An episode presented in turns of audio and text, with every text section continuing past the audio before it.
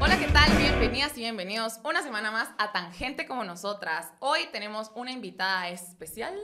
Fátima, bienvenida. Qué alegre tenerte aquí. Qué gusto, qué gusto eh, escuchar voces diferentes y femeninas, por cierto. y me acompaña Estefanía también de este lado. Hola, ¿qué tal a todos? Regresamos por aquí. Yo soy Laisa Palomo. Recuerden seguirnos en arroba tangente-gt y el día de hoy vamos a hablar sobre el tema de la cultura de las dietas, el ejercicio y cómo esto de alguna forma nos afecten en la autoestima, productividad, es bueno, es malo, o sea, lo vamos a discutir porque creo que aquí las tres hemos sido víctimas de este sistema. Em, que trae cosas buenas, pero que también trae muchas cosas malas y que al final hay que tocarlo así un poquito con pinzas para encontrar el balance. Entonces, em, de, esto, de esto hablamos y queremos partir un poco en cómo al final el modelo de belleza también ha ido cambiando a lo largo de la historia, ¿verdad? Ahorita, por ejemplo, tenemos que ser mujeres super fit, em, con músculo, con buen porcentaje de grasa, saludables, que nos veamos radiantes, que la piel se vea linda, pero a lo largo de la historia no siempre ha sido así, ¿verdad? Hace ya bastantes cientos de años, una mujer con un poquito más de grasa dentro de su cuerpo era vista como algo súper atractivo. No digamos en los 2000, que es el otro extremo, creería yo, es que una mujer súper delgada con los huesos resaltados era atractivo, ¿verdad? Entonces todo ha ido cambiando y pues de eso vamos a platicar hoy. Sí. Eh, yo quería contarles un poco sobre un libro que leí, se llama The Beauty Myth de Naomi Wolf. Y ella es una feminista que habla del el mito de la belleza. Entonces, ella hace un recorrido histórico y habla sobre el valor de la mujer a lo largo de la historia e inicia explicando antes de la revolución industrial y dice como que el, el valor de la mujer se centraba en sus capacidades eh, domésticas para poder funcionar, hacer funcionar bien un hogar. Y luego con la revolución industrial que adquiere mayor libertad y las mujeres entran al ámbito laboral em, en la industria, eh, su, o sea, como que sus capacidades eh, intelectuales empiezan a resaltar más para poder navegar en ese mundo. Pero eh, ella hace énfasis en que ojalá y se hubiese quedado todo en sus capacidades intelectuales para poder avanzar mediante la meritocracia, pero que no sucedió así, sino que se introdujo este mito de la belleza mediante el más media, dice ella.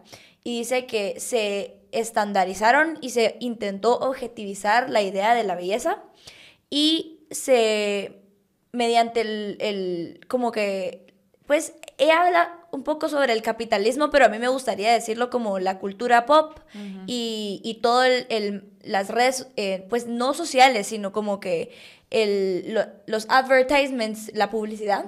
No me, no me dejarás aquí. Eh, ajá, la, publicidad, pero lo enfoca como a lo comercial, la comercialización de la belleza. Entonces que crecen todas estas modas, esta, eh, este, mm, esta industria dedicada a la belleza de la mujer y a intentar que la mujer alcance ese, esa definición objetiva de lo que es ser bello. Y entonces la cultura occidental como que empieza a alabar a esta mujer de tez blanca, de pelo eh, claro, con facciones súper simétricas, eh, ojos grandes y hace todo un estereotipa, estereotipa, estereotipamiento, estereotipas. No sé. Es un estereotipo. Ajá, un estereotipo. Un estereotipo de, la mujer, perfecta. Y dice que es alcanzable o eh, venden ese mito, por eso se llama The Beauty Myth, de que es alcanzable y que entonces el valor de la mujer se va a centrar en la medida en la que pueda alcanzar lo más posible ese, ese mito de la belleza. Y entonces ella dice, esta es una forma de dominación, obviamente hay quienes pueden estar o no de acuerdo en, el sentido de lo que ella habla de como patriarcado, pero la reflexión del libro me llamó mucho la atención, independientemente de si quienes nos escuchan creen o no en el patriarcado, eh, siento que es muy valioso eh, rescatar el hecho de que hoy eh, nos han vendido un mito de la belleza y que sí creemos que nuestras capacidades físicas, en, tanto en el deporte o, cualquier otra labor que implique eh, las capacidades de nuestro cuerpo y las capacidades intelectuales, valen menos si no tenemos ese, ese aspecto físico que, que nos hace que nos vendamos mejor. Entonces, me gustaría traer eso a la mesa sobre, eh, pues en toda la conversación que vamos a tener hoy, acerca de por qué es que no cuestionamos ese mito de la belleza. ¿Por qué es que tenemos tan metido en la cabeza de que es objetiva la belleza y que tenemos que alcanzarla mediante cirugías, mediante eh, millones de dietas o challenges que de lo que vamos a hablar en el ejercicio y por qué no cuestionamos y decimos, bueno, en realidad mi valor como ser humano, como mujer, es, puede ser diferente, ¿verdad? Entonces... No, y la verdad es que me llama la atención lo que dice Fátima porque creo que hasta yo he estado en ese punto, pues que uno dice, ala, sí ¿verdad? Chava empoderada, tengo buen trabajo, re buena académicamente y tengo que verme perfecta todo el tiempo, ¿sí? Y yo sé que es algo que las mujeres tenemos adentro de la cabeza y que decimos, o sea, tenemos que tenerlo todo, ¿verdad? O sea, nos tenemos que ver perfectas y aparte todo el éxito laboral y aparte todo el éxito eh, familiar. Y quiera que no, también enfocarnos tanto en el, en, digamos, en cómo nos vemos físicamente, creo que también parte de lo que la autora dice es que eso también nos quita tiempo o nos quita eh, esfuerzo o energía en estos otros aspectos o estos otros roles que tenemos como mujeres. Y más allá como mujeres, como seres humanos, pues como personas, ¿verdad? Porque obviamente tenemos a los hombres también cumpliendo estos otros roles que también creo que ellos también de alguna forma en, este, en esta época están siendo un poquito más presionados a verse más bien, como, ¿verdad? Eh, pero eso no significa que no hay una industria mucho más fuerte hacia la mujer. Y aquí es en donde viene tal vez toda esta parte capitalista y advertisement que tú decís, y ahí sí como comunicadora digo, así funcionan un poco las cosas. Entonces tú siempre decís, ok, quiero en este anuncio a esta persona porque se ve linda, porque tal, porque combina con la marca, porque, ¿verdad? Y sí nos encontramos ahorita en un momento en que las marcas creo que también ya abrieron los ojos y entendieron que la autoestima de muchas personas se ha visto afectada y están cambiando estos estereotipos de belleza. Por eso vemos en muchas campañas, especialmente productos de belleza como shampoos, cremas, ropa, diferentes figuras y diferentes tamaños eh, de mujeres, especialmente Dove, por ejemplo, ellos son como el, ejemplo principal de, de cómo se están haciendo las cosas para ir rompiendo estos estereotipos. Sin embargo, creo que eso ha mermado tanto en la sociedad que va a tomar ciertas generaciones eh, encontrar este cambio.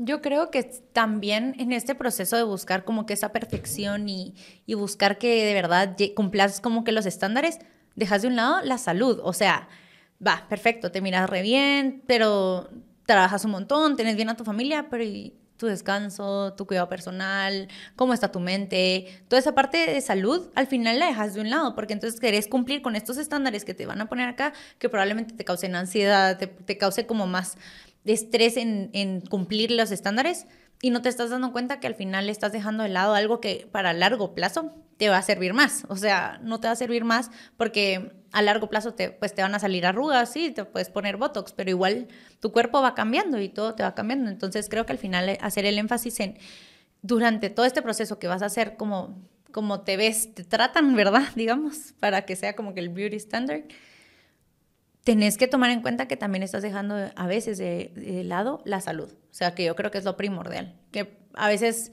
eh, no nos damos cuenta de que no tenemos que cumplir siempre con todos los días de ejercicio o todos los días con la alimentación saludable o todos los días con la calidad de sueño y todo eso, porque van a haber días que van a ser más difícil cumplir con esto y no te tenés que pensar, ala, ya fallé, ya todo está mal, ya, o sea, pero eso es lo que te crea esa cultura, ¿verdad? Como que si no lo haces, no sé si ustedes se han dado cuenta, las tendencias como en TikTok y, todo esto es como mi beauty routine y mi, mi, rutina en la mañana. Y entonces te enseñan cómo es una rutina y digo, ¿a qué hora se levantan para que les dé tiempo de hacer todo eso en la mañana? O sea, porque yo en la mañana me levanto. Y grabarse. Ajá.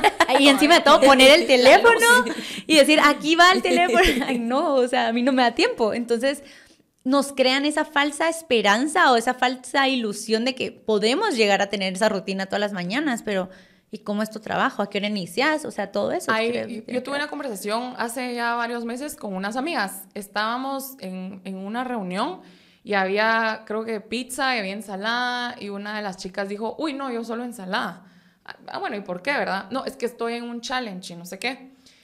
Y sale el tema de los challenge y ella decía, es que mucha, si yo no cumplo un día con hacer ejercicio, ese día me siento mal, siento que fracasé, siento que estuvo mal, siento que no sirvo, me siento súper triste, etcétera, etcétera. Y yo dije, amiga, solo es un día, o sea, y qué mal el resto está afectando de, el resto de la semana hiciste ejercicio, no entiendo por qué te está afectando o no. Y ahí tal vez Fátima, o sea, no solamente es politóloga, sino también es coach, ¿verdad? Tal vez nos contás un poquito cómo percibís a la gente que llega a hacer ejercicio, porque no, no sé qué tanto es así como, ay, vengo para solamente sentirme bien, sino también es verme bien. Yo, por ejemplo, antes de ser coach, eh, era atleta de CrossFit para, y entrenaba para competir. Em, y estuve seis, seis años así, entrenando hasta tres horas diarias. Y yo entrenaba en Navidad. O sea, yo les digo, yo compré mi equipo de gimnasio en mi casa para tener la libertad de poder entrenar a la hora que quisiera, no depender ni siquiera de un gimnasio, ni siquiera de esperar a que alguien estuviera usando una máquina, sino yo tener mi equipo. Y, e invertí en eso.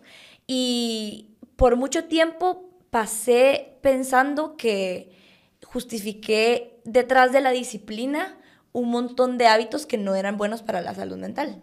Y yo, y toda la gente me admiraba por eso, y me decía como, yo no podría hacer lo que tú haces, eh, te admiro demasiado. Y la verdad es que sí, como que en mi rendimiento alcancé muchas cosas, pero en el camino nunca estaba feliz porque siempre quería más.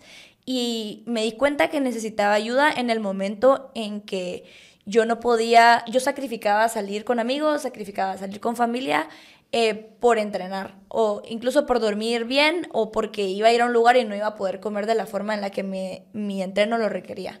Entonces, em, fue hasta que me volví coach que la mentalidad empezó a cambiarme de forma irónica, porque empecé a ver que muchas personas eh, en el gimnasio en el que yo voy, que se llama Holy Program, eh, van, la, como que la, el lema de ese gimnasio es que cualquiera puede ser atleta y cualquiera puede hacer ejercicio. Y yo venía de un ambiente en el que, al contrario, solo eran atletas los que se dedicaban al 100% en eso. Pero al cambiarme a este otro lugar, me di cuenta que muchas personas de diferentes eh, estilos de vida iban una hora al día, se la pasaban bien, no importaba que no lo hicieran perfecto y se iban. Y para mí eso era al principio como me chocaba, porque yo decía como, yo como entrenadora, eh, veo que estas personas eh, quieren lograr algo, pero si no se esfuerzan el 100% de su día, no lo van a lograr. Pero me paró, me paró enseñando a mí y entendí que necesitamos adecuar el ejercicio a nuestra vida y no la vida al ejercicio, porque si no es contraproducente. Yo paré yendo al psicólogo porque tenía una adicción al ejercicio y yo decía, eh, o sea, como que verme de cierta forma y entrenar de cierta forma era una presión sobre mí que yo les podía, yo les puedo decir, yo podía no hacer nada en el día, pero si yo entrenaba bien, para mí era un día productivo. No importaba cómo me fuera en el, en el trabajo, para mí eso era, llegó a ser gran parte de mi vida y yo decía, no me pagan por esto, ni siquiera estoy eh, en una federación como para representar a un país. En alguna ocasión lo hice, pero no era a ese nivel. Entonces yo me llegué a cuestionar como todo el esfuerzo que estoy metiéndole en realidad no, no tiene los frutos, es más, me está perjudicando. Entonces, a partir de eso dije, bueno, voy a coachar a personas desde cero. Y me empezó a, gustar mucho eso de entrenar a la persona que no sabía hacer, pero ni siquiera una sentadilla con su propio cuerpo y verlas meses después haciendo eh, lo que ellos quisieran. Como que me empezó a apasionar el hecho de que cualquiera puede hacer ejercicio y lo puede hacer por diversión. Entonces, sí, la mayoría de personas que inician eh, un challenge lo hacen porque piensan que van a obtener un cambio radical de un día para otro y que sin pago miles de quetzales y si me comprometo ante una nutricionista y ante un entrenador, voy a lograr el cuerpo de mis sueños en tres meses. Y lamento informarles que no es cierto. Ajá, no solo, o sea, se vuelve, primero, si lo logras, lo más probable, y no me dejará mentir la nutricionista acá, es que vayas a rebotar. Sí.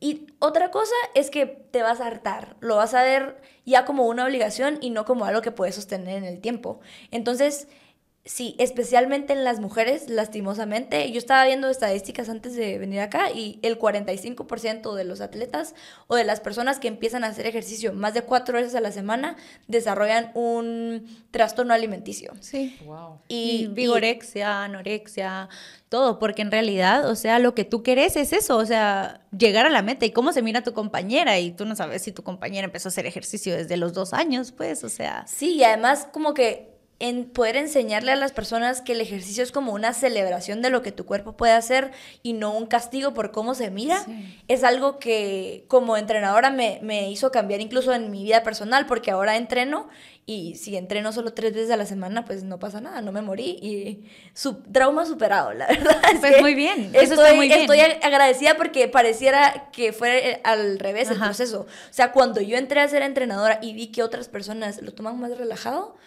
dije yo, es posible. Y ahora me gusta que las demás personas que quieren empezar a... O sea, no está mal tener metas en el gimnasio.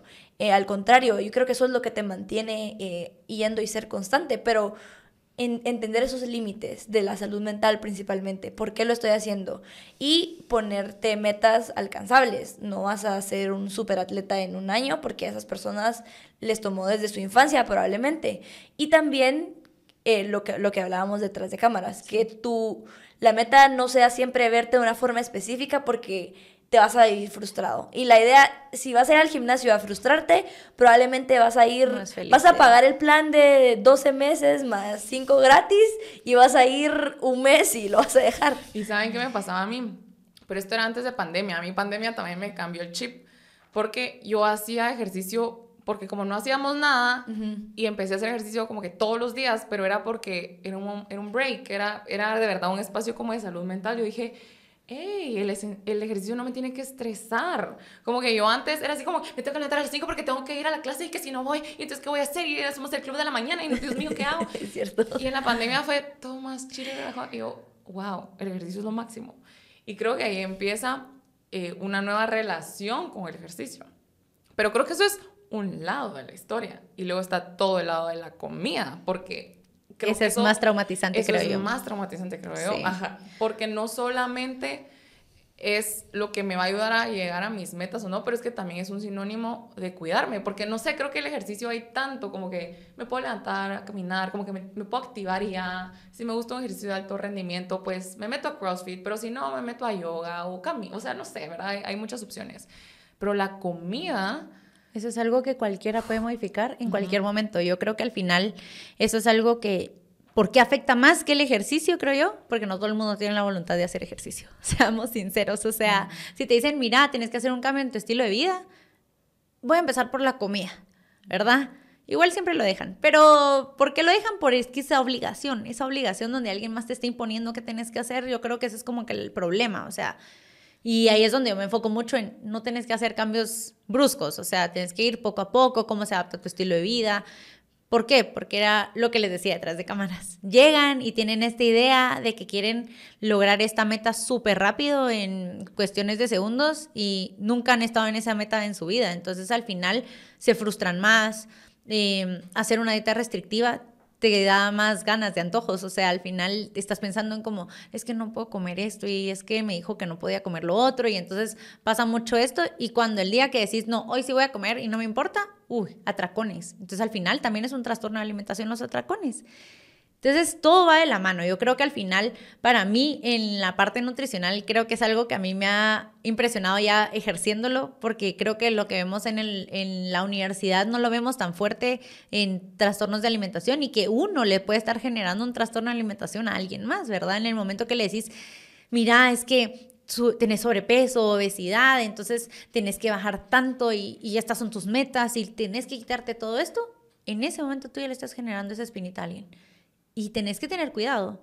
O sea, no te estoy diciendo, no, definitivamente a una persona que tenga problemas de triglicéridos, colesterol, azúcar, todo eso, le vas a dejar que sea su libre albedrío. No, le das la guía de decirle, ok, si comes esto, probablemente esto no va a mejorar.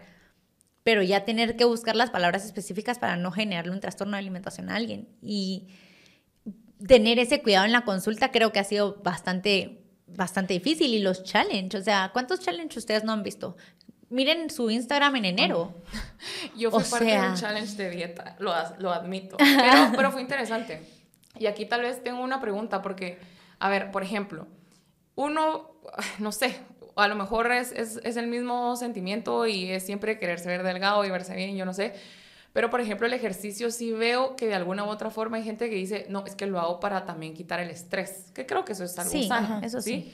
Pero es mentira que uno al no, o sea, al nutricionista así como, voy a ir al nutricionista porque tengo mis triglicéridos altos. O sea, eso no, no pasa. O sea, vas porque decís, estoy gorda y quiero verme bien o quiero verme Exacto. delgada, como, no sé, Y me ha pasado Jenner. mi boda, o Exacto, no y me, Mi me boda, ha ajá. pasado, me ha pasado que llegan así como, mire, en cinco días es la graduación de mi hijo y yo. Voy a comer sopa y... No sé cómo explicarle. ¿Cómo le explico que no puedo hacer nada en estos cinco días? Me tuvo que haber venido hace como cinco meses probablemente, ¿verdad? Entonces queremos cambios rápidos y los queremos donde nos veamos perfectos. Y yo les digo, ok, si yo hago esos cambios, el rebote después de esos cambios, usted va a ganar el doble o el triple de peso. Sí. Explícanos por qué. ¿Por qué siempre dicen el rebote es peor? Sí, porque bueno, entonces, ¿cómo funciona tu cuerpo? Tú le estás quitando calorías, ¿sí? Entonces, al final, tu cuerpo entra como en un déficit calórico. No tenemos la cantidad de calorías que necesitamos en nuestro día a día para sobrevivir. Nosotros tenemos un metabolismo basal. ¿Qué significa eso? Yo estoy acostada y yo gasto cierta cantidad de calorías. Estoy acostada, no estoy haciendo nada, solo estoy respirando y existiendo. Y ahí gasto cierta cantidad de calorías. Si yo le agrego el ejercicio, entonces yo necesito más calorías porque tengo ese extra de, calor de, de, de energía que estoy gastando en mi día a día. Entonces, para que entiendan un poquito, si yo me quito muchas calorías, ¿sí? Mi cuerpo empieza como a sobrevivir con esto. Pero pasa mucho así, más fácil. Yo siempre les pongo el ejemplo del oso hibernando. Ustedes cuando miran un oso hibernando, ustedes ven que el oso come mucho, come mucho, come mucho y engorda, ¿verdad? Entonces, después de que sube mucho de peso, se va a dormir y pasan los tres meses y ustedes han visto un oso después de la hibernación. Súper delgado. Súper delgado y con la piel colgando y todo. Y dirán, pues chica, ¿y cómo pasa esto? Pues tu cuerpo empieza a utilizar esos depósitos que tenés y los empieza a utilizar como dice, ah, esto es energía. Entonces ahí es donde empezás a tener esa pérdida de peso de grasa y esto. Pero esto es momentáneo, ¿verdad? No crean que es para toda la vida. ¿Qué pasa en el momento que decís, bueno, ahora ya me siento un poquito más cansada, voy a empezar a comer por poquito más porque ya mi meta de calorías, de peso, entonces ahora quiero comer más calorías. Empezás a comer esas calorías y tu cuerpo la agarra como reserva porque dijeron, ¿se recuerdan que no teníamos comida? No había comida en el mundo. Tu cuerpo no entiende que estás haciendo una dieta. Tu cuerpo dice, no había comida en el mundo, reservémosla.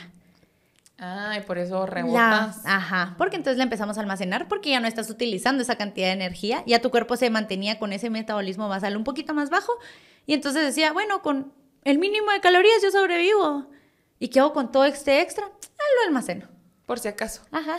Entonces empezás a almacenar más y ahí es tu rebote. Entonces imagínense cuánta gente hace eso. ¿Cuántas dietas han visto que ustedes te quito todos los carbohidratos? Tu primera fuente de energía. Tomemos en cuenta eso. Es nuestra primera fuente de energía el carbohidrato. Y te lo quitan. Tu cuerpo empieza a, obviamente a metabolizar Que yo he proteína, visto grasa, nutricionistas, todo. o sea, e incluso personalmente he pasado por nutricionistas que literalmente me quitan todos los carbs. Y yo, señora, mi amiga, arroz, consulta conmigo. papa. Y, en, eh, y con el ejercicio es aún más eh, como peligroso, porque hay personas que tienen un hábito de hacer ejercicio y quieren cambiar o, o su porcentaje de grasa. Y hay nutricionistas que les dicen como, bueno, quítate los carbs. Y hacer ejercicio sin glucosa es muy peligroso. Entonces te da, te da mareo, te da ganas de vomitar. eh, No es productivo. Incluso te lesionas más rápido si tu cuerpo no está bien alimentado y no tenés la suficiente proteína para poder hacer el ejercicio que querés hacer. Y el músculo necesita carbohidratos para formarse. Entonces estás haciendo completamente lo opuesto. Ajá, entonces como que por, por esa mentalidad de querer alcanzar esa meta rápido, decís voy a hacer mucho ejercicio comiendo poco, te paras lesionando y al final eh, el cuerpo sí, se, o sea, por ejemplo, el ejercicio con poca comida incluso puede elevar el cortisol Sí. y el como em- ayuno, por empezás ejemplo. a dormir mal, hay personas que incluso se les afecta el ciclo menstrual porque empiezan a, a tener intensidades altas con poca comida y entonces al final, ¿qué estás haciendo? Arruinando tu salud por intentar verte de alguna forma, que era como lo que ya decíamos, eh, al final perjudicas tu salud cuando se supone que lo, a lo que Lo le debemos apuntar es eso, ajá. Y ahorita estamos hablando de un primer nivel que es el ejercicio y comida. O sea, hablemos luego de toda esta industria que hay que es de simetría de rostro. M un Uy, pero, y sí. no sé qué. Y yo también, vuelvo a decir, he caído en eso. Todo, sí, como todo que yo hasta fui a la consulta del doctor así como, me quiero operar. ¿Sabes? O sea, como que... Todo sí. Te deja la sí- espinita, sí, obvio. Sí, y sí ha requerido mucho trabajo interno para decir, hey, no, o sea, yo merezco amor tal y como soy. Entonces, ¿cómo rompemos esto? O sea, más allá del- de, la industria esta que nos, ¿verdad? Que nos han metido de que tenemos que vernos perfectas siempre, cómo rompemos esto y cómo comenzamos a relacionarnos mejor con nuestro cuerpo desde la comida y desde movernos y activarnos de una forma más sensata para nosotras. Yo diría que primero es no comentando sobre el cuerpo de los demás. Eh, em, cuando nosotros tenemos el hábito de eh, hacer comentarios del cuerpo de los demás, creamos como esa sensación de que estamos siendo vistos y juzgados desde esa forma. Entonces, como quitándonos ese hábito eh, y haciéndole comentarios positivos acerca de otras cualidades, como qué amable sos, qué, qué, buena energía transmitís, eh, me encanta cómo comunicas, me encanta tu inteligencia, no sé, otro tipo de cualidades. Eh, incluso en el ejercicio podría decir como qué buena técnica, ahora te sale esto y antes no te salía, ¿no? Como ya estás más delgada, como que ya te crecieron las nalgas, no sé, no sé, como, como coach yo, yo me fijo mucho en eso y entiendo eh, que la mayoría de veces alguien que tiene sobrepeso se acerca principalmente por eso, especialmente las mujeres y me gusta hacerle comentarios acerca de lo constante que es, lo, lo bien que se le, que lo feliz que se ve eh, haciendo ejercicio, aunque sea una hora al día. No digo aunque sea mentira, una hora es, es, un montón, es Cuando dijo aunque sea, lo siento, lo siento, ese es, mi otro yo hablando. Yo me siento campeona porque caminé hoy una hora. Yo pensando que le recomiendo a mis pacientes, empiece por 15, ¿verdad? 15 minutos le va a ayudar mucho. Perdón, perdón, no, una hora es bastante, es un gran logro. Eh, entonces yo digo, bueno, empezando por ahí, como que creando esa mentalidad. Luego cuando nosotros, yo me recuerdo que cuando dejé de hacer ejercicio de forma intensa, em, evitaba como que tomarme fotos todo el tiempo y, estar pesándome todo el tiempo. Entonces dije, bueno, me voy a poner otro tipo de, metas en el gimnasio. Dije, bueno, ahora quiero ser más fuerte eh, en mis brazos porque mis piernas son fuertes, pero mis brazos no son. Eh, y empecé a desprenderme de, cómo me veía, como que intentar em, que mi identidad no fuese cómo se ve esta persona en cierto momento haciendo ejercicio, sino eh, me enfoco en cómo mi cuerpo se siente. Entonces, ahí es cuando le quitamos de la carga del estrés, porque decimos, bueno, ya no voy al gimnasio a tomarme 10 fotos, sino voy al gimnasio a cumplir con el tiempo que tenga para hacerlo y a enfocarme en cómo se siente mi cuerpo después de ese ejercicio, que generalmente generas endorfinas, te sentís más feliz. Eh, uno es una persona incluso más productiva después de, sentir que tu cuerpo se activó. Entonces yo me enfocaría en eso primero para, para después de despejar la mente de todos esos como estereotipos de cómo me tengo que ver. Bueno, yo creo que lo que yo más me enfoco, y eso sí lo aplico siempre con todos mis pacientes, es hacerlo por tu salud. O sea, comer saludable no tiene que ser restrictivo, puede ser, yo siempre les digo el ejemplo de nosotros estamos destinados a reunirte para comer. O sea, cuando ustedes miran a alguien en la calle le dicen, ay, a ver cuándo nos juntamos para un cafecito. Yo conocí a alguien que decía, en Guatemala comen como deporte extremo, o sea, en todo, todo gira alrededor de la comida. Sí, todo es la comida. Es el cumpleaños de alguien, muchachos, si vamos a comer a no sé dónde. Nunca hay algo más, o sea, es como vamos a comer a no sé dónde. Entonces, creo que al final, mucho de mantener estas relaciones sociales es eso, o sea, la comida nos une. Y qué bonito saber de que es una manera en la que te vas a unir, te vas a unir con tu familia, o recordemos, ay, los domingos con mi familia de chiquita, eso me trae buenos recuerdos. O sea, te une la comida.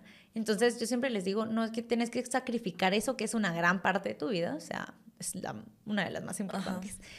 Y sacrificarla porque tienes que cumplir un estándar de belleza que alguien más impuso, que no sabemos quién fue lo que lo impuso, pero supongamos, tengamos el ejemplo de las Kardashians, va antes eran súper voluptuosas y ahora no sé, se quitaron los implantes y entonces eh, ya son otra vez. están reflejadores chiquitas. La, a la que hay que seguir. Entonces, exacto, ya no es Kim, ¿verdad? Entonces son cositas que digo, va, van cambiando, pero esta gente es la que le está poniendo, pero esta gente obviamente no trabaja, tomen esto en cuenta. Pues su trabajo es eso. Su trabajo es ese, pero supongamos no tiene un trabajo de, 7 a 3 de la tarde o 5 de la tarde o lo que fuera, no tiene ese trabajo, no tiene que cumplir con un horario de estar sentada.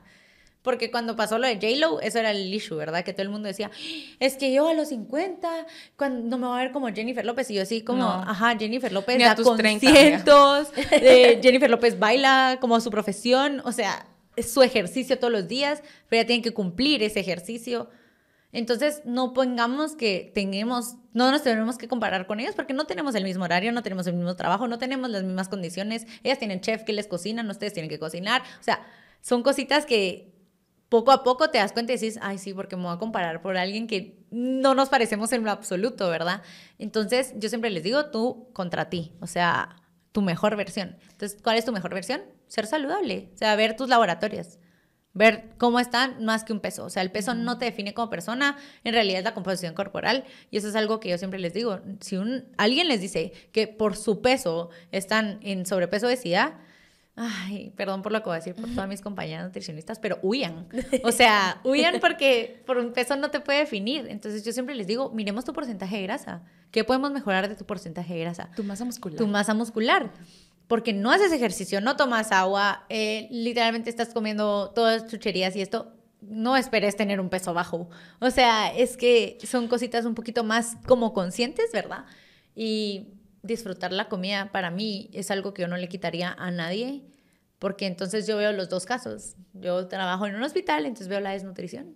Y digo, ok, tenemos a estas personas que no pueden comer porque no tienen los recursos. Y tengo personas que están haciendo unas dietas súper extremas para no subir de peso. Bueno, pero es que ahí hasta caemos, o sea, Guatemala tiene una doble carga en temas de, nutrición, desnutrición, porque estamos desnutridos y luego por el otro lado super sobrepeso, diabetes, etcétera complicadísimo. Yo creo que también como mujeres este tipo de conversaciones con nuestras amigas creo que es bien importante. O sea, qué cool que sigamos a influencers, a estrellas, yo no sé, que se ven maravillosas y perfectas en redes y uno dice, qué lindo. Sí, qué lindo y qué Pero cool. redes es miente. Pero no es mi vida. O sea, yo, yo no puedo, pues. O sea, estoy en reuniones de 5 a 8, medio puedo, vea, ir al, al gimnasio y como pueda. Yo antes también era súper estresada, como que tengo que llegar a la clase porque si no llego a la clase, como que también no solamente me metí en la meta del ejercicio, sino también la meta de cumplir con el horario para el ejercicio y que sea exactamente esa hora. O sea, y era súper frustrante. O sea, yo me salí de un gimnasio que me gustaba mucho, porque creo que fue la primera vez que yo me relacioné con mi cuerpo en que era más como un, un reto de qué cosas podía yo hacer, que era calistenia. O sea, ni siquiera me puedo parar de manos. O sea, me cuesta porque soy gigante y mis brazos todavía no, ¿verdad? No me aguantan. Entonces, eh, era más como, uy, quiero llegar para poder hacer otra cosa, ¿verdad? Pero luego el tema del horario me hacía a mí estresarme y decir, no lo logro. Ah, no, o sea, y algo, o sea, una cosa más agregada a mi vida para frustrarme, ya, ya, no, gracias. Y yo creo que eso es algo bien importante que tenemos que tomar en cuenta, que si ya sea el ejercicio o la implementación de hábitos afectan tu sueño, tus relaciones personales, tu salud psicológica, mental, todo esto, no es la adecuada. O sea, tienes que cambiar, busca una nueva. Incluso yo me atrevería a decir la pareja con la que estamos, porque hay, así como si nutricionista, el red flag de si tu nutricionista te quita los carbohidratos o te dice, te puedes haciendo este challenge o tomando este jugo vas a lograr algo. Lo mismo el coach que te dice que necesitas pesar tanto y necesitas, hasta los coaches caen en ser nutricionistas y su único ejemplo es a veces, muchas veces tomar esteroides, entonces yo digo, sí, no. prote. Ay, sí, proteína. Necesitas la proteína y necesitas comprar aminoácidos y necesitas comprar y no. Y yo siempre les digo, llegan conmigo y les digo, podemos agregar dos onzas de pollo más y llegamos a tus requerimientos de proteína. Gracias, no ah, necesitas tu scoop de proteína. Sí, ajá, no, pero hasta, hasta dicen cuál es mejor que la otra y las dos tienen el, mismo contenido. Y tú decís, bueno, va, si, o sea, si identificamos esas red flags, Así también como identificamos esas red flags en la pareja con la que estamos. Y yo siempre me he preguntado alrededor de este, tema porque creo que no podemos negar que afecta más a las mujeres. Y yo digo, si, ¿qué rol juegan los hombres en como en ese mito de la belleza? De decir, bueno, ella, ella es igual que ella en cuanto a capacidades en cuanto a relaciona, cómo se relaciona conmigo, pero ella es más bonita, incluso podríamos decir es más joven, que es parte de ese mito de la belleza, que, verse cada vez más joven, ese miedo a envejecer que tiene muchas personas. Yo sí el estrés de mi rostro. Muchas personas tienen miedo a envejecer y creen que su valor como mujer se pierde a lo largo de, pues mientras más, grandes, grandes son. Entonces digo yo, también como poner ese límite, si estás con alguien en el que sentís esa presión de verte de cierta forma, quizás y no es la como la definición de amor que estás buscando, pues porque se supone que si vas a estar con alguien que querés, pues querés estar con ellos a pesar de cómo te veas, ¿sabes?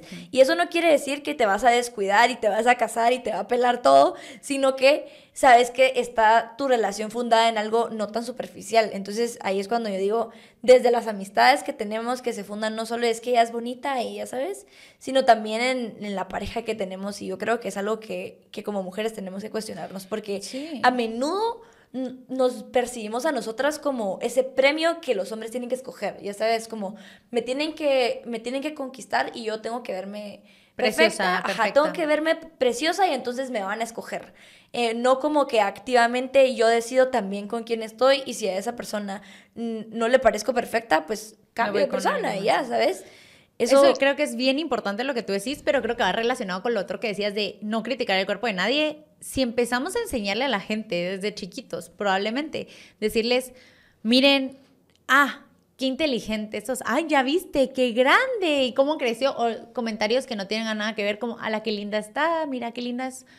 Probablemente podríamos cambiar la percepción de Sí. Podría ser más exitosa si porque soy inteligente, porque soy saludable, por lo que fuera, y no por qué linda estás o ay, tan chula, ¿verdad? No sé qué. O sea, todos esos comentarios al final te quedan en la cabeza. O sea, sí, esos traumas empiezan desde pequeño. ¿Cuántas veces no iban a una reunión familiar y les decían, ay, como que subiste un poquito de peso, ¿verdad?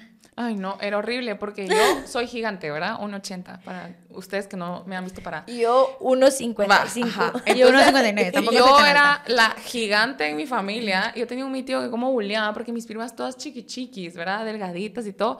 Ay, la saqué grande y yo... O sea, de seis años así, eh, ¿verdad? Como que si fuera algo malo. Sí, y no es malo. De que yo fijo era una gorda obesa. O sea, solo soy grande, ¿verdad? Entonces, obviamente eso requirió mucha conciencia.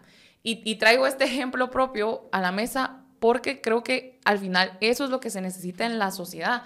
¿Cómo le hacemos para tener conciencia? Porque no sé si se han, se han puesto a escuchar conversaciones de amigas o de hombres, como la, la, conversación que yo tuve con mis amigas en el momento de hablar de la dieta, o de amigos que yo he escuchado que dicen, no, es que qué linda, mira, mira su cinturita, qué linda. Y yo, a la gran, o sea, men, no todas van a tener esa cinturita así chiquitita que tú decís. Y la amiga muriéndose del hambre, frustrada, pensando que su cintura no es lo suficientemente chiquita. La verdad es que sí es un gran reto, o sea, yo sé que hay gente que ya entendió que la vida no funciona solo así y creo que también tiene que ver con una curva de madurez y entender de, ah, ¿verdad?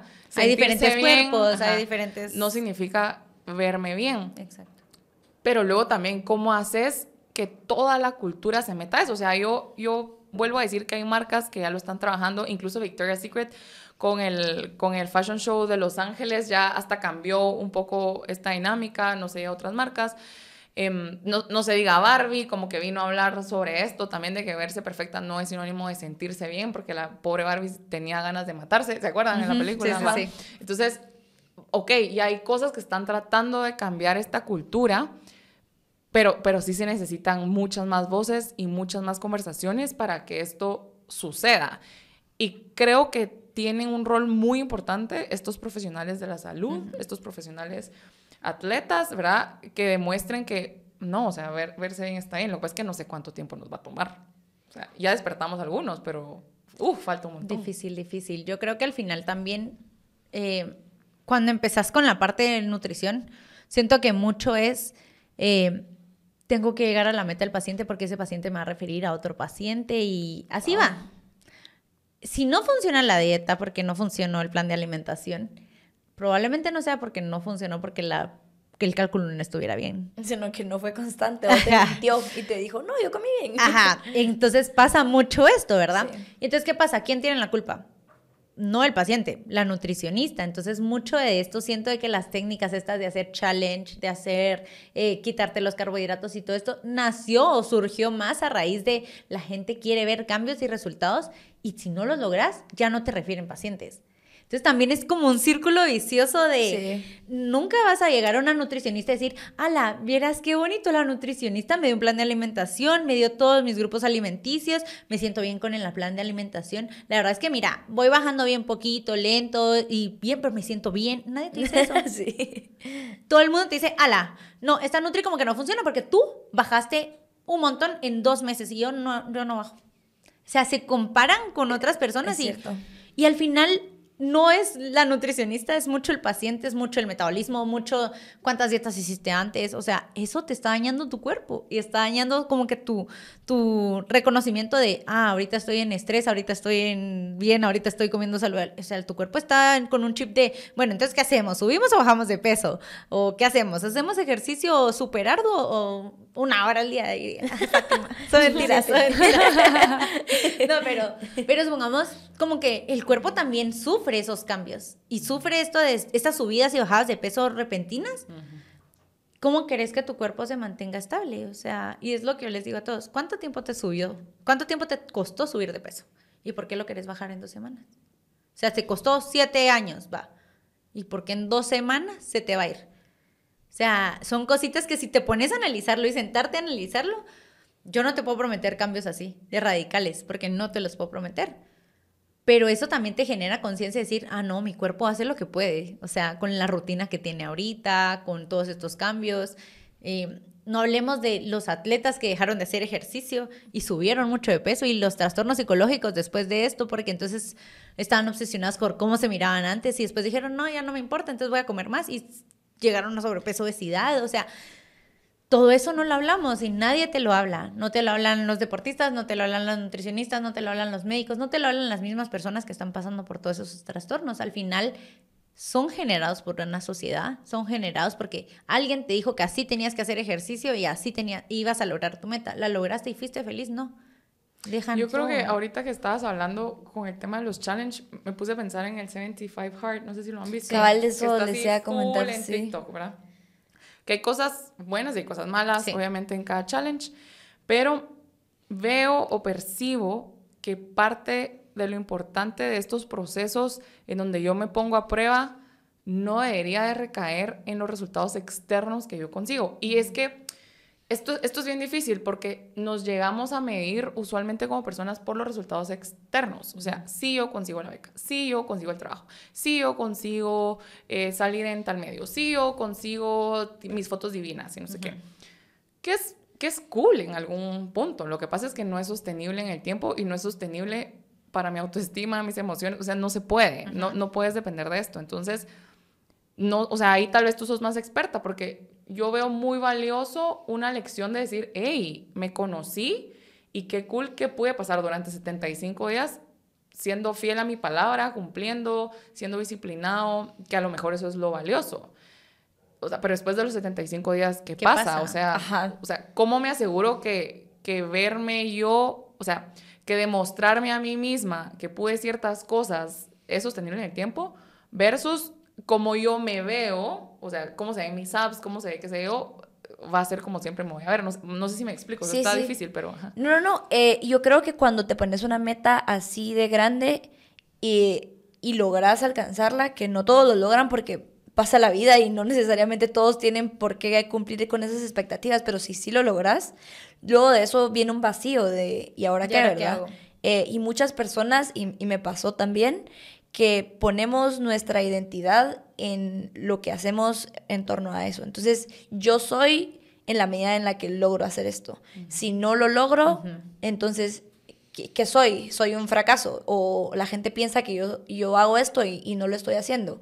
Entonces, yo digo, eh, todos estos problemas que, están, de los que estamos hablando inician eh, en la mente. Y yo cuando competí me daba cuenta de ese pensamiento obsesivo y fui a una psicóloga deportiva. Mm. Y eso, y es, me recuerdo que aquí en Guate no conozco ninguna psicóloga deportiva, pero ella era, es mexicana y ella atiende a atletas de alto rendimiento en México.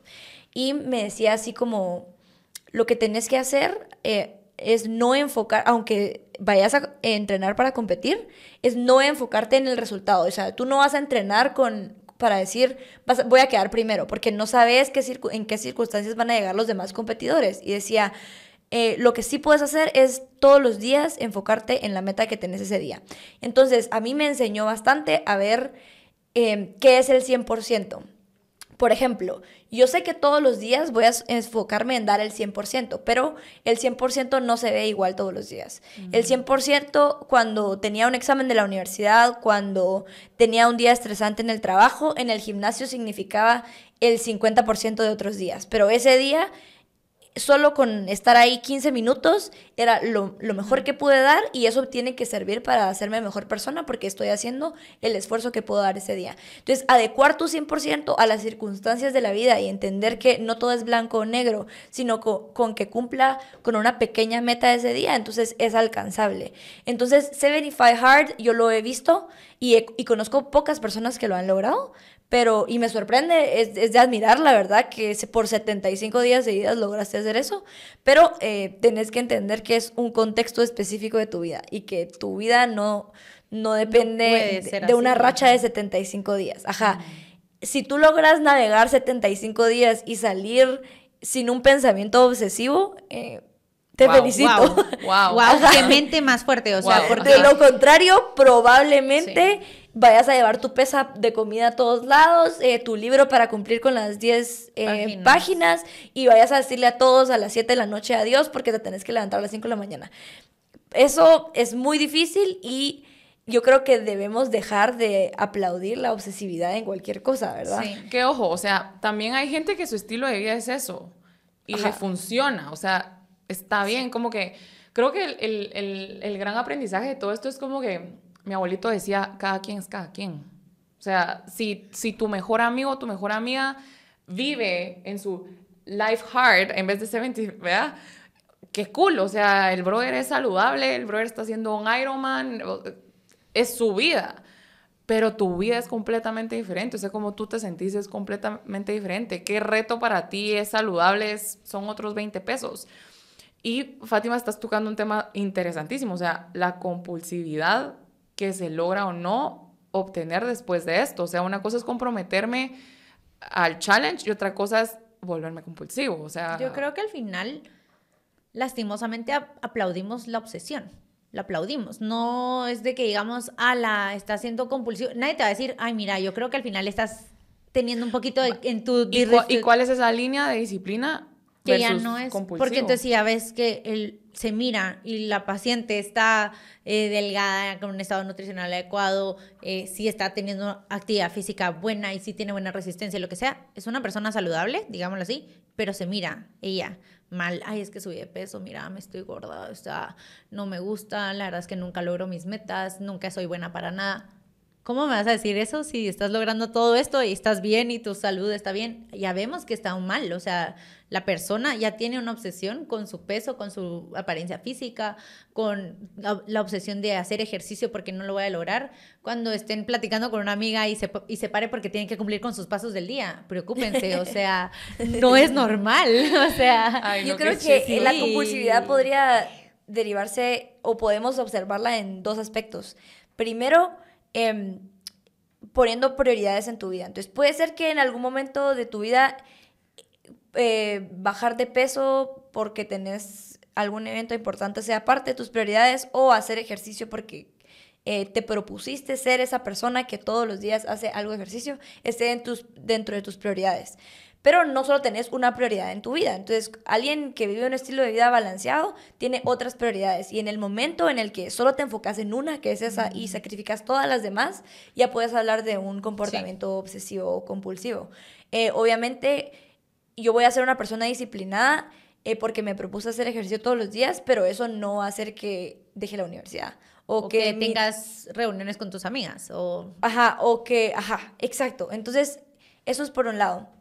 Y lo otro es lo que yo les decía de entender que tu salud mental se está, eh, volviendo, se está viendo afectada por eso. O sea, en el momento en el que algo ocupa la mayor parte de tus pensamientos eh, y se vuelve una frustración constante y hace que no disfrutes del proceso, sino que nunca te sientas en paz con, con esto porque quieres más, ya se vuelve un, algo obsesivo. Y, y yo digo, no es malo tener cierto grado de obsesividad eh, temporal con ciertas cosas. Por ejemplo, quiero poder tener una casa propia, entonces me esfuerzo para lograr tener el dinero, pero sé que eso me va a llevar a, estar mejor en el futuro y sé que es temporal.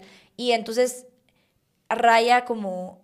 Eh, es, es, bueno tener metas, pero en el momento en el que sacrificas tu vida, eh, ya es un comportamiento un, obsesivo sí. compulsivo. Uh -huh. Yo creo que al final tienes que tomar en cuenta que si quieres tener un balance, como decía Fátima, todo en tu vida tiene que estar bien y si no, miren la rueda de la vida. Yo creo que esa es como la, la que te da más la idea, ¿verdad? De decir, bueno, tengo que estar bien con mi familia, pero si no vas a tus reuniones familiares porque es que tengo que hacer ejercicio dos veces al día, tengo que leer mis 10 páginas, me tengo que dormir temprano, eh, tengo que comer saludable y ustedes van a comer comida de la calle, entonces no. Va, ahí es un poco compulsivo, obsesivo, porque al final ya no estás teniendo esa, esa idea de esto me está interfiriendo con mis relaciones personales. Y hay gente que no se da cuenta, que no se está dando cuenta que ya te, ya te está interfiriendo, ya no te haces nada más, estás pensando en que tengo que hacer trabajos de la U o tengo que trabajar, pero estás haciéndolos y pensando, a la es que no termino y tengo que ir a mi clase del gym y si no voy hoy, de plano sube peso. Y ya, y te empezás a pensar todo lo malo y te genera como una bola de nieve de que, Ansiedad. ajá, y entonces al final terminas con ansiedad, elevas tu cortisol, ah, adivina qué, te dan antojos, uy, son- Engordaste. engordaste. Entonces son cositas que digo, todas esas cositas la gente no se da cuenta que mejor encontrar algo, el balance en que, ¿qué si te gusta hacer de actividad física? Que lo puedas hacer y no te interrumpe toda tu vida normal, porque también tenía pacientes que yo les decía, ok, ¿en qué momento del día duerme? Si hace actividad física, come, ¿y, y a qué hora duerme? Cuatro horas. Ajá. Entonces, dormir es la más importante, De creo yo. sí. La más importante, o sea, que tus hormonas se secreten bien, que tengas tus niveles de cortisol bajo, que te funcione tu hormona del apetito y de la saciedad. O sea, todo eso es por dormir. Y lo que menos hacen es dormir porque es que tengo que hacer ejercicio. Es y que estamos con el y- hustle culture, ¿verdad? Y a mí, Siempre, siempre, ajá, y a mí me, me sorprende mucho que CrossFit se ha volvido una secta. Entonces todos dicen, bueno, los que hacen CrossFit son como los veganos, eh, que todos se tienen que enterar, ¿verdad? Sí. Y yo digo, eh, dejamos de un lado el como la admiración por las personas que hacen otros deportes, porque crees que es superior el deporte que tú haces y eso me parece como la pelea más absurda Sí. que existe. Y yo digo, Haces deporte, qué buenísimo, ya, punto. No y, importa y qué. es como lo que tú decís, todos deberíamos en algún momento probar la mayor cantidad de deportes que, que podamos, porque tal vez si hay un Michael Phelps entre nosotros y no sabemos. o tal vez de verdad encontrás algo que te llena mucho y que, y que de verdad es tu deporte. Pero si no, está bien eh, que, no, que no te... O sea, yo digo, CrossFit es divertido. Pero entiendo que no es para todos. No a toda la gente le gusta sufrir haciendo ejercicio. Está bien. Ajá. Si a ti te gusta ir a la, a la caminadora 10 minutos y después estirar un poco. O sea, de verdad que está bien. Pero hay gente que cuando empieza eh, y le quiere imponer a los demás hacer Sí, eso. Y yo también sí. digo como que los papás que le imponen a sus hijos, yo odiaba el ejercicio de niña porque me lo imponían Ajá. y nunca me enseñaron como, mira, esto, es, esto puede ser divertido, juguemos o el ejercicio es un juego, no, sino era así como, te, estás muy gordita, tenés que hacer ejercicio. Y yo Va, digo, yo, sos, sos alta, voleibol y básquetbol, métete. Y yo así, "Ah, lo odio. Hasta que encontré la Sí. natación y fui la Michael Phelps de la familia. ¿Ya viste? Ajá. Pero Sí. yo creo que al final es eso, o sea, ¿en qué momento alguien te dice qué ejercicio te tiene que gustar? O sea, Ajá. a ti te tienen que gustar. Yo les siempre les digo, probad todos, o sea, Sí, gracias cabal. a Dios YouTube ahora miras videos de todo, o sea, no me puedes decir que no existe porque sí existe, ahí Sí, hay videos. cierto, Entonces, yo les digo, prueben de todo. No tienen que ir a pagar un gimnasio. Hay veces que hay clases de prueba. Aprovecha la clase de prueba. No tienes que pagar el plan de 12 meses. Cabal. Que ese es pésimo. No lo hagan. No lo hagan. Sí, cabal, a mí así me la yo soy nutricionista y no, no, no voy. O sea, no. Bueno, voy a para ir cerrando por, porque por tiempo, pero reflexiones últimas. O sea, la verdad es que al final el- este episodio terminó siendo mucho sobre ejercicio y comida. Creo que vamos a dejar también para otro podcast todo el tema de la belleza, ¿verdad? De las cremas. Entonces, son otros 20 pesos. El miedo a envejecer creo que puede ser un buen tema. Sí, es un buen tema. un pero buen últimas reflexiones para, para la audiencia. Yo diría que como persona que le gusta mucho hacer el ejercicio y aprendió a hacerlo de forma más balanceada, eh, creo que tenemos que perder el miedo a hablar sobre estos pequeños traumas que todos tenemos desde, desde jóvenes. Eh, y cuando los hablamos eh, y somos capaces de buscar un profesional que nos guíe eh, de forma balanceada y no nos dé la receta mágica para poder ser atletas en un día o bajar de peso en un día, eh, entonces estamos contribuyendo a que esa cultura de la obsesividad en torno al ejercicio y a la dieta pues deje de afectarnos y, y no solo a nosotros, sino a los demás y a las personas que queremos. Y la reflexión también es a las mujeres principalmente, porque eh, me, me gu- me gusta ese tema específicamente en las mujeres, es que se acerquen al deporte y descubran que su cuerpo es capaz de hacer muchas cosas independientemente de cómo se vean haciéndolo. Y que no importa que si te ves despeinada, que si te ves sudorosa, que si... No importa, si tú te lo estás disfrutando y sos capaz de ser constante en eso, vale la pena porque vas a descubrir que los beneficios son mucho más de lo que esperábamos en un inicio. Súper. Bueno, yo creo que voy a dejar como tips para no caer en esta cultura de tenemos que restringirnos todo. Em, sí, yo creo que primero y lo más importante, duerman bien, por favor, duerman bien. Las mujeres no se recomienda más de 10 horas al día. Si te duermen más de 10 horas al día. ¿Cómo así que alguien puede dormir 10 horas al día? Qué dichosas. Qué dichosas. O sea, yo quisiera, yo quisiera esa vida, pero les lamento informar que no la tengo. no, pero no más de 10 horas. Y eh, nombres son, eh, sí pueden dormir hasta 10 horas, pero idealmente un adulto 7, 8 horas al día. Eh, hidrátense bien, tomen bastante agua pura. No les voy a decir cuánto, porque en realidad varía por su peso. Entonces, al final, ¿por qué les voy a decir algo que no, no está estandarizado? Segundo, incluyan vegetales en sus tiempos de comida. La fibra ayuda bastante y tiene muchos micronutrientes. Entonces, al final, las frutas y los vegetales tienen muchos nutrientes que no recibimos de los macros, que son los macros, carbohidratos, grasas y proteínas. Entonces, siempre incluyan vegetales en sus tiempos de comida. Tercero, no cuarto, no hagan la dieta de la vecina. O sea, si no se la dejaron ustedes, la nutricionista no se las dejó, por favor, consulten ustedes a una nutricionista, un especialista, antes de que ustedes sigan las dietas de moda. Por favor, yo creo que tenemos que hacer un, podcast de dietas de moda. Dietas de moda. Sí, las fat diet. Todas las dietas que existen, no, consulten antes con un profesional de la salud. Em, y quinto, creo que es una de las más importantes también, actividad física. Realicen actividad física, no solo es por verse con los cuadritos o lo que quieran. La actividad física previene caídas en el adulto mayor. Entonces piensen en un futuro, porque en un futuro, ahí sí ya, preocúpense si se caen mucho porque se fracturan, ya no se van a movilizar, les genera depresión y probablemente tienen mayor riesgo de mortalidad rápido. Entonces piensen en que yo quiero ser un adulto mayor, saludable, activo. Entonces hagan ejercicio. También las caídas hacen que el, el, ejercicio hace que ustedes prevengan lesiones. ¿Por qué? Porque ustedes son más activos, son más alerta, entonces tienen más agilidad. Entonces también eso es bueno. Y piénsenlo de esa manera, no lo piensen, ah, es que voy a tener cuadritos y tal. Cuando seas adulto mayor te van a servir los cuadritos. No. Qué interesante que ya estemos hablando de adultos mayores. no, pero es porque tenemos que pensar a futuro y la gente no está pensando. Estefanía, qué tremenda. Ya ven. No, pero lo, cumplí años recientemente. y esa es la razón por la cual pensar en la siguiente década. no, pero creo que al final eso es como lo más importante y lo dejamos de lado. No tenemos esa, esa actividad física porque, la quiero ser saludable en, en un futuro. Quiero, no, pensamos siempre en ¿Cómo a ver ahorita? Y, ya. y yo como persona mortal, la verdad es que solamente puedo hablar desde mi experiencia y es que tenemos que escuchar a nuestro cuerpo. Como que yo me exigía mucho como, o sea, para ser la top en el gimnasio, no puedo. O sea, no soy un atleta, sí, me cuestan un montón de cosas. Pero tenés muchas cualidades más, o sea, yo creo que al final es que enfoquemos en eso. O sea, y, o sea, y ya escuché mi cuerpo y qué rico hacer yoga, qué rico hacer mi clase de steps con las doñas, me encanta, ¿verdad? Y está bien, no pasa nada, ¿verdad? Y hay días en donde me siento súper fuerte y hago pesas, y hay días en donde mi cuerpo me pide un montón de grasa o un montón de incluso azúcar, y está bien. O sea, pero hay veces que mi cuerpo me pide ensaladas. Y es bien raro llegar a esos días, porque literal hace ¿Quién poco... diría que la comida saludable es rica y no es un castigo? Exacto, pero hace poco literal me junté con un amigo y me dijo, ¿qué quieres comer? Y yo, vegetales. O sea, literal mi cuerpo pide vegetales y él, ¿qué? Y yo, sí, te lo prometo. O sea, pero ¿cómo se logra? Creo que es escuchándote, empezando a, conocer, a conocerte, sí. Y luego también poniéndote a prueba, no solamente en ejercicio, sino también con comida. Entonces, muchas gracias a las dos por estar. No, gracias a todos los este que nos vieron. Muchas gracias por vernos. Em, siempre recomendamos y les pedimos, por favor, que si tienen ideas de programas, temas, incluso si tienen comentarios sobre lo que hoy platicamos, lo dejen ahí en YouTube, lo dejen en redes sociales. Igual invitados. Para eso estamos. Ajá, buenísimo. Y nos vemos ya la próxima semana en otro tangente como nosotras. Chao.